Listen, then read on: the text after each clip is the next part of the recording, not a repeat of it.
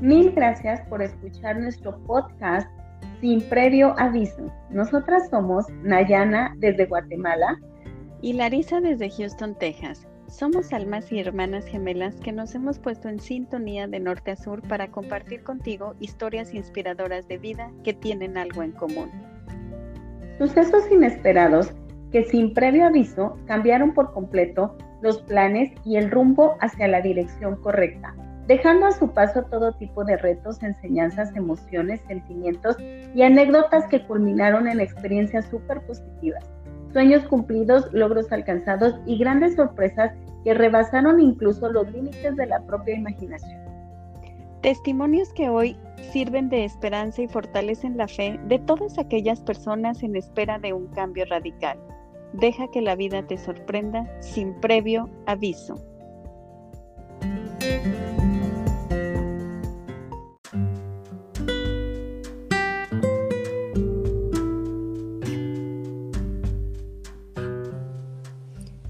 Estamos súper emocionadas de compartir con ustedes este primer episodio de nuestro podcast.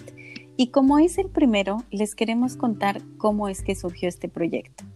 Durante los últimos meses, en todo el mundo hemos vivido tiempos difíciles. Las historias y noticias que escuchamos, por desgracia, no son alentadoras. El mundo ha cambiado para todos y no para bien. Enfrentamos una crisis de salud, económica, de desempleo y en muchos casos de una terrible soledad. Por lo que mi hermana y yo sentimos la necesidad de hacer algo que nos permitiera contribuir. Sí, contribuir de alguna manera ante esta situación. Fue cuando surgió la idea de hacer llegar a mucha gente, a través de un podcast, historias alentadoras que nos recuerdan que las situaciones más adversas son sinónimo de oportunidad y cambio, y por consiguiente de éxitos. ¿Alguna vez se han preguntado por qué? Porque las situaciones de crisis sacuden nuestras emociones a una magnitud exponencial, obligándonos a reaccionar y a salir de nuestra zona de confort. Todos, en algún momento, hemos experimentado la terrible sensación de sentir que estamos en un abismo, y creer que la oscuridad no va a terminar nunca. Perdemos la esperanza, la fe, nos sentimos derrotados y tocamos fondo. Hasta que un día, sin previo aviso, sentimos ese impulso interno, acompañado de una fuerza que nadie puede detener. Es este mismo impulso el que nos permite contraer el miedo hasta asfixiarlo Empezamos a tomar decisiones y de repente todo empieza a mejorar. Dicen que el momento más oscuro de la noche es justo antes del amanecer. Y esta primera historia que les vamos a compartir es un buen ejemplo de ello.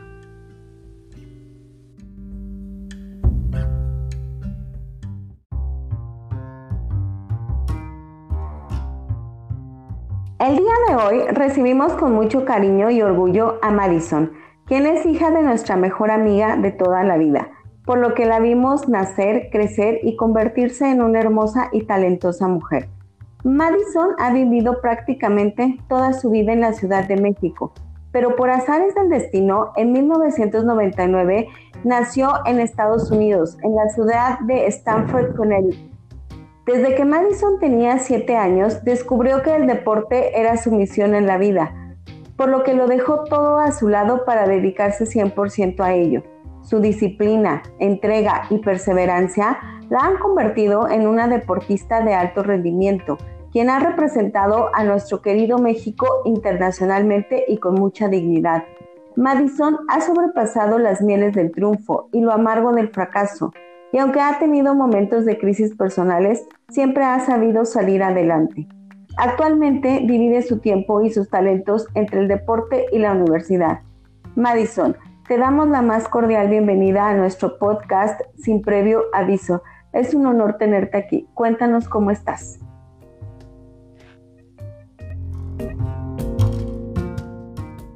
Que nada, agradecerles muchísimo por la invitación. Eh, la verdad es que me encanta la idea de poder aportar un poquito de lo, de lo que he recorrido a lo largo de mi camino Y pues nada, me gusta muchísimo la idea de, de poder difundir este tipo de cosas. Primero, eh, cuando tenía, cuando tenía cinco años fue cuando yo comencé eh, pues, un poquito a adentrarme en el mundo del deporte. Obviamente como niña pues lo haces como un juego y pues eh, yo creo que era un poco el hecho de que, de que mi mamá este, pues tenía mucho trabajo y, y pues las tardes después de la escuela pues me la pasaba en, en gimnasia, que fue el deporte que, que primero ella me inscribió.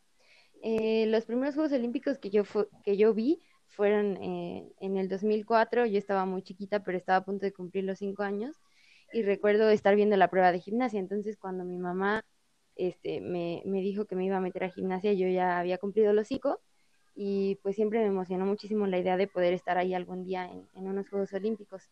Yo empecé en un deportivo que era del gobierno, eran grupos de iniciación de, pues de, de categorías infantiles y pues yo la verdad no sabía pues ni a lo que iba, ¿no? O sea, simplemente era eh, como pues como un juego. Yo sabía que algún día podía llegar a unos Juegos Olímpicos y entrenaba y cosas que veía pues así como en la tele y así, pero como que nunca lo ves palpable. Sí, me imagino que cuando uno empieza, o sea, pues como todos los niños, ¿verdad? Tenemos sueños, pero realmente no sabemos todo lo que tenemos que hacer para construirlos. ¿Cómo cambió tu vida cuando empezaste a dedicarte al nado sincronizado? O sea, ¿cómo fue que pasaste de la gimnasia al nado sincronizado y cómo cambió tu vida esto? Pues yo creo que la historia es, es un poco chistosa porque mi mamá practicaba gimnasia cuando era chica, entonces como que a ella le llamaba mucho la atención y por esto mismo fue al primer deporte que me llevó. Pero con el paso de los años, como a los seis, es decir, yo ya llevaba como un año en gimnasia, eh, pues tenía que aprender a nadar y este y pues me metieron a natación, entonces al mismo tiempo yo practicaba ambos deportes. Unos días iba a gimnasia, otros días iba a natación dentro del mismo deportivo. Eh, cuando empecé a crecer, que fue justo cuando cumplí los siete años, me dijeron como que tenía que decidir entre uno de los dos. Cuando me hacen decidir, pues la verdad es que a mí me gustaba mucho el agua, pero yo sabía que a mi mamá le llenaba mucho la gimnasia. Entonces, no me acuerdo cómo estuvo, pero al, al, momento optamos por la gimnasia e incluso me cambié de gimnasio a uno que tenía mucho más nivel. Pues así fue como empecé la gimnasia, como con un poquito más de nivel. Y fue ahí donde uno de los días que tenía yo un entrenamiento que era como tipo un chequeo, una prueba o algo así, yo eh, con una compañera mía nos escapamos del gimnasio y enfrentito uh -huh. estaba el gimnasio o bueno, el pabellón acuático, que era donde estaban todos los deportes acuáticos, y ahí fue donde yo tuve la primera vez que vi el sincro, o sea, vi unas niñas bailando en el agua y a mí se me hizo súper interesante, porque pues para mí era la combinación de la natación y la gimnasia, ¿no? Entonces claro. yo dije, ¿por qué decidir entre uno de los dos si pues existe los dos juntos en uno, en uno solo, ¿no? Entonces, pues a los varios días que la entrenadora nos vio a mí y a mi compañera y nos invitó a hacer la prueba, hice la prueba y a los pocos días me cambié a sincro. Le dije a mi mamá que la verdad me llama mucho la atención y todo eso, y pues me cambié. Y así fue como, como comencé. Bien pensado, Marison, eso de que por qué elegir entre unos si se pueden tener los dos, eso es una buena filosofía de vida. Entonces empezaste tu trayectoria como deportista eh, de alto rendimiento en el nado sincronizado, en el cual has tenido muchos logros importantes. Quisiéramos que nos compartieras cuál ha sido esa trayectoria ya directamente en el nado sincronizado. En el nado sincronizado, pues yo empecé casi a los ocho años. Sí, ya le llaman alto rendimiento, pero a nivel infantil, ¿no? Digamos. Entonces, eh, a los 11 años yo fue la primera vez que clasifiqué a una selección infantil y tuve mi primer evento internacional que fue en Canadá. Era un panamericano infantil. La verdad yo no sabía, o sea, ya sabes como que a nivel nacional lo que hay, contra quiénes vas a competir, las niñas de los otros estados, pero nunca te imaginas lo que tienes que afrontar fuera del país y lo que significa viajar con tu equipo, estar concentrada eh, en, en, un centro de alto rendimiento para poder llegar a esa competencia y todo. Entonces, pues a esa edad yo tenía 11 años y y me fui a vivir a, al CENAR, que es el Centro Nacional de Alto Rendimiento. Eh, me fui a vivir ahí todo el verano, porque íbamos a entrenar para la competencia que era en agosto. Quedamos en, en tercer lugar, eh, panamericano, entonces fue como muy, este, pues fue muy importante para mí porque era mi primera competencia este, internacional. representando a México y pues obtuvimos una medalla. Entonces, este, después de esto, yo tuve un selectivo que ese fue el que más ha marcado mi carrera deportiva, que fue a los 13 años, donde me hacen, un, hacen una convocatoria abierta para formar parte de la selección junior, que es la selección juvenil. Cuando quedamos en esta selección, pasa a segundo plano la escuela. Y pues a los 13 años yo me fui a vivir al Centro Nacional de Alto Rendimiento, donde ya había estado de chica, pero en una concentración. Ahora ya ir fijo ahí. Y yo entrenaba todas las mañanas eh, una sesión entre 6 o 8 horas. Después en el 2016 tuve mi segundo Mundial Junior, que fue en Kazán, Rusia, en donde igual México se, se clasificó a todas las finales y pues escalamos ahí unos lugares eh, eh, que también nos fue bastante bien. Y después, cuando subo a la categoría mayor, me tocó eh, participar en el 2017 en el Mundial de Budapest, que este ya era un Mundial de natación. Por la categoría que es primera fuerza, ya asistían todos los eventos pues acuáticos, aguas abiertas, clavados, salto de altura, natación y pues nada sincronizado. Este fue mi primer mundial como mi mundial fina y eh, pues este también marcó muchísimo porque aquí es donde nosotros ya veíamos las posibilidades que teníamos de clasificar como equipo a Juegos Olímpicos, que México pues nunca ha clasificado desde el, desde el 96. Se veía por primera vez en la historia la posibilidad de, de clasificar eh, nuevamente en, equipo en el 2017. Después, para el 2018, yo creo que esta fue la etapa más, eh, más eh, difícil de mi, de mi carrera deportiva, porque después de venir de varios mundiales y de ser parte del equipo y participar y todo, pues aquí es donde se empiezan a apretar un poco los lugares dentro del equipo, ¿no? Entonces. Ok, pero espérame eh, tantito. Antes de llegar a la etapa difícil, Madison, yo me muero de la curiosidad. Ves a tu país en las Olimpiadas o en un mundial y aunque estés en la televisión, bueno, sientes que se te eriza la piel. Cuando cantan el, himno nacional de tu país, que se te eriza la piel, se te pone de gallina, sientes un orgullo y una emoción y una cosa como si estuvieras ahí. Madison, compártenos qué se siente no solamente estar ahí físicamente, sino además ser tú el protagonista de eso tan grande. Yo creo que, es un sentimiento que no se puede describir tan fácilmente.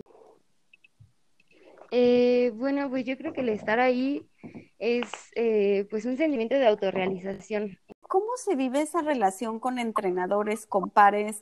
Eh, sabemos que tuviste una situación muy difícil que también fue algo que marcó tu trayectoria deportista. ¿Nos quieres contar algo acerca de eso? A veces hasta el sobreentrenamiento es este pues necesario para poder como bajar esos kilos que ya ni siquiera se pueden bajar, ¿me explico? Em, yo creo que esa fue la, la parte que sí marcó mi carrera deportiva. Yo desde que tengo memoria he sido sumamente exigente conmigo en cuanto a la alimentación y pues obviamente llegó un punto en el que el limitarme la comida no era suficiente. Eh, yo realizaba entrenamientos extras de de cardio, o sea, era donde empecé a correr mucho. En el 2017 tuve una etapa donde caí en la bulimia por, el, por lo mismo. La verdad es que sí, eh, pues como les comento, es un deporte de apreciación y por lo mismo, pues siempre se busca un estereotipo, pues lo más cercano a la perfección, que en nuestro deporte, pues por ejemplo, son las rusas, ¿no?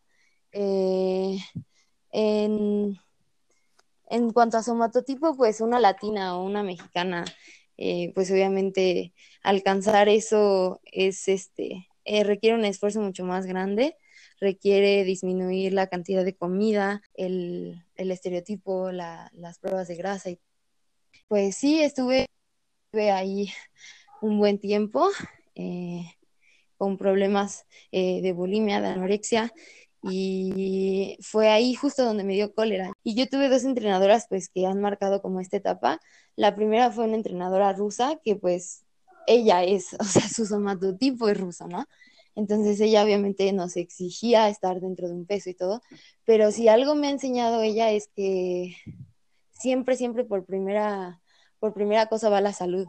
Entonces, yo con ella jamás tuve ningún problema de que ella era la, la, que siempre estaba como al tanto de nuestra salud y siempre estaba como muy pendiente, pero cuando subí a la categoría mayor fue donde surgieron los problemas, porque ahí ya pues vienen otras cosas, influyen otras cosas, eh, intereses hasta políticos, este, personales.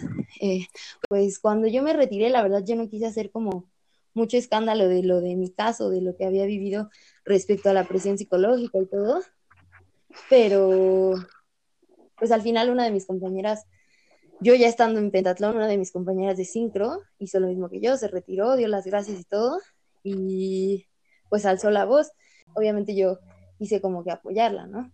Y pues ahí fue cuando yo pues también saqué a la luz mi caso. En mi caso yo no demandé, yo estuve a tiempo porque porque pues tuve la confianza de comentárselo pues a mi familia y que me pudieran apoyar para yo entrar a una clínica y fue ahí cuando también pues tuve lo del cólera, entonces como que fueron varias cosas las que me llevaron digamos al buen camino a poder salir adelante y saber que pues si yo quería realmente pues destacar en el deporte tenía que ser así, tenía que ser el alto rendimiento al final siempre va a traer lesiones, siempre va a traer marcas al cuerpo, o sea, eso es un hecho y, y, aunque parezca que el deporte es súper saludable, también para el cuerpo al extremo, pues tiene su, su precio, ¿no? Entonces, a la fecha yo tengo estragos de mi deporte pasado. Eh, al momento de realizar esfuerzos físicos muy grandes, pues ha sido todo un reto, porque bueno, de entrada cuando salí del hospital, pues obviamente me hicieron subir de peso, cosa que para mí psicológicamente era súper difícil aceptarme, súper difícil quererme y verme al espejo y decir, pues esta es la, este es lo que soy y, y así me amo. es algo que se tiene que hacer para, para priorizar el rendimiento. Oye, Madison, pues como hemos visto en, o sea, la vida pasa súper rápido. No puedo creer que te hayamos cargado de bebé y que hoy nos estés compartiendo estas experiencias. Muchísimas gracias por tu tiempo, muchas gracias. Eh, te admiramos muchísimo, de verdad, o sea, muchísimo, no te imaginas cuánto. Y antes de cerrar este programa, me encantaría pedirte un favor. Mira, muchas de las personas que nos estén escuchando tal vez tengan el deseo de triunfar en algún deporte como lo has hecho tú. Y tal vez piensen que nunca lo van a poder lograr. O sea, así como a ti te pasó cuando el pentatlón en un inicio de decir, no, o sea, yo no sirvo para esto, no voy a poder, no soy lo suficientemente buena, eh, no tengo las características físicas para lograrlo. Eh, o tal vez los papás de muchos jóvenes se estén preguntando si es el camino correcto, porque como en tu caso, ¿verdad? A veces tienes que dejar la educación eh, formal, digamos, y hacerlo pues de, de otras maneras, ¿no? Por, para dedicarte al 100% al deporte. Entonces, quizá los papás se pregunten, ¿será la mejor opción? No. Tres cosas que le dirías a la gente que nos está escuchando, o sea, tus tres mayores aprendizajes y los tres mejores consejos que les pudieras dar. Pues yo creo que el primero, y es uno que yo hasta la fecha sigo trabajando, a pesar de que yo creo que algo muy importante que sigo fortaleciendo es el creer en uno mismo. Eh, pues no le, no le tenía como esa importancia, ¿no? Eh, yo creo que es, es, eso es lo elemental, porque si tú no crees en ti, pues yo creo que nadie más lo va a hacer, o son pocas las personas que, realmente lo van a hacer, ¿no? Pase lo que pase, al final la única persona que va a estar ahí contigo vas a ser tú. Entonces yo creo que esa sería la primera, creer en ti mismo. Eh, la segunda, pues yo creo que el no rendirte, el, el, siempre tener como muy fresco el objetivo principal para que siempre te estés, este, o sea, motivando o, queriendo eh, luchar por eso que quieres porque si no tienes una meta o un objetivo que alcanzar, yo creo que... Y pues la tercera, y disfrutar el camino es algo que he aprendido muchísimo. Eh, al final, el día que yo esté, que quiero estar parada en, en unos Juegos Olímpicos, yo creo que lo que más vale es todo lo que viviste para llegar ahí. Entonces, el saber disfrutar de todos y cada uno de los procesos, incluso los más dolorosos, incluso los más difíciles, eh, lo que le da valor a todo lo que hacemos.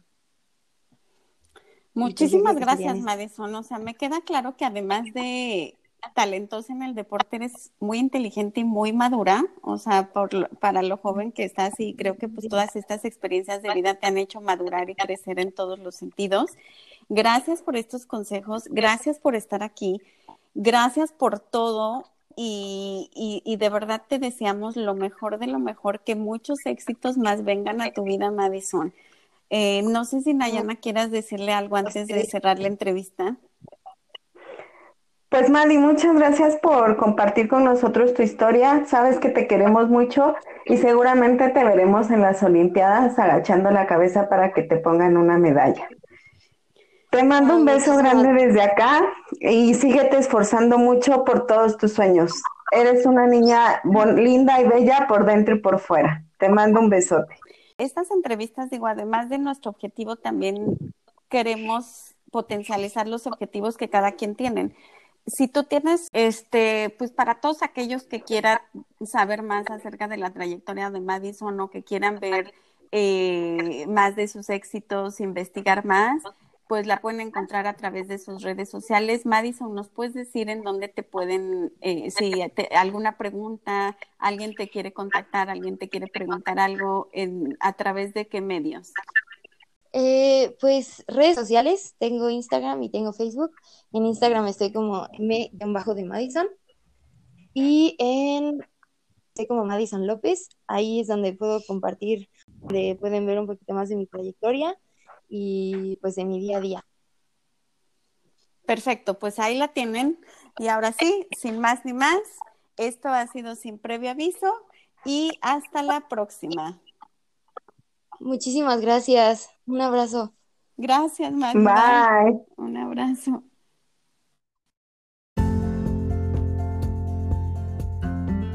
Si te gustó la historia que hoy te hemos contado, por favor compártela y síguenos en nuestras redes sociales, Instagram y Facebook, arroba podcast sin previo aviso. También nos puedes enviar tus comentarios y sugerencias vía email a podcast sin previo aviso arroba. Si eres la o el protagonista de una historia que sin previo aviso ha cambiado tu vida de forma positiva, por favor contáctanos. Te esperamos en la próxima emisión de nuestro podcast y recuerda, deja que la vida te sorprenda sin previo aviso. Hasta la próxima.